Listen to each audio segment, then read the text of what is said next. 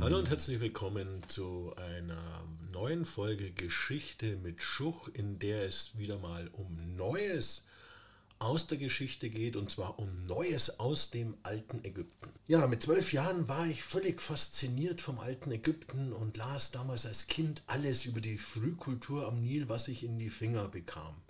Ich kannte Dynastien und Namen von Pharaonen und Pharaoninnen auswendig und ich war natürlich felsenfest davon überzeugt, als Ägyptologe mein Leben im Schatten der Pyramiden und der Sphinx in Abu Simbel oder im Tal der Könige zu verbringen und unentdeckte Gräber und große Schätze zu finden. Naja, das Interesse für Neuigkeiten aus dem alten Ägypten ist auch heute nicht erloschen, auch wenn ich kein Ägyptologe geworden bin. Und so habe ich etwas Neues gelesen über altägyptische Einbalsamierung. Die altägyptische Einbalsamierung war ja eine komplexe Praxis, bei der Leichname in mumifizierte Form gebracht und aufbewahrt wurden. Die Mumien von zum Beispiel Tutanchamun sind nicht nur weltbekannt, sondern bieten Forscherinnen viele Einblicke in das Leben und Sterben altägyptischer Herrscher und Eliten.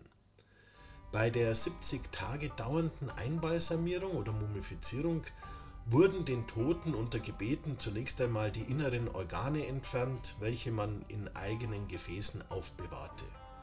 Anschließend wurde der Leiche das Wasser entzogen, man verwendete dazu Natriumsalz und dann wurde das Körperinnere und die Haut gereinigt, danach wurden Öle Harze und andere Mittel, die das Wachstum von der den Körper zersetzenden Bakterien und Pilzen hemmen, aufgetragen. Abschließend wurden dann die Leinbinden, die ja unser stereotypes Bild der Mumie prägen, die ebenfalls mit Essenzen durchtränkt waren, um die bzw. den Toten gewickelt. Dieser Vorgang ist schon lange bekannt und seit der Entzifferung der Hieroglyphen im Jahre 1822 kann man auch die ägyptischen Namen der Substanzen, die beim Mumifizierungsprozess benutzt wurden, lesen. Archäologen fanden nämlich schon einige Papiere mit den Inkredenzien sowie Rezepturen der Einbalsamierung.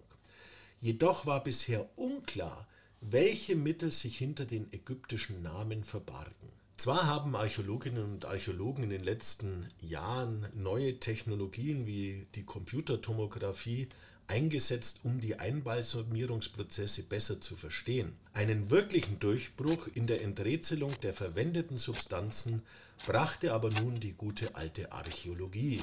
Bereits 2016 haben Ausgräberinnen der LMU München und der Uni Tübingen in der südlich von Kairo gelegenen ägyptischen Nekropole Saqqara eine nahezu komplett erhaltene unterirdische Mumifizierungswerkstatt aus dem 6. bis 7. vorchristlichen Jahrhundert entdeckt, in der sie 121 intakte Behältnisse fanden, in denen noch Rückstände ihres einstigen Inhalts sind. Zudem sind die Gefäße auch mit Instruktionstexten beschriftet, die angeben, wo und wie das jeweilige Mittel eingesetzt wurde. Das archäologische Forschungsteam der LMU München und der Uni Tübingen hat die Inhaltsrückstände chemisch analysiert und konnte so endlich herausfinden, was die ägyptischen Bezeichnungen für Zutaten meinten. So weiß man nun, dass viele der Einbalsamierungsmittel Öl und aus Wacholder und Zypressen gewonnenes Pech enthielten. Des Weiteren wurden Baumharze, Bienenwachs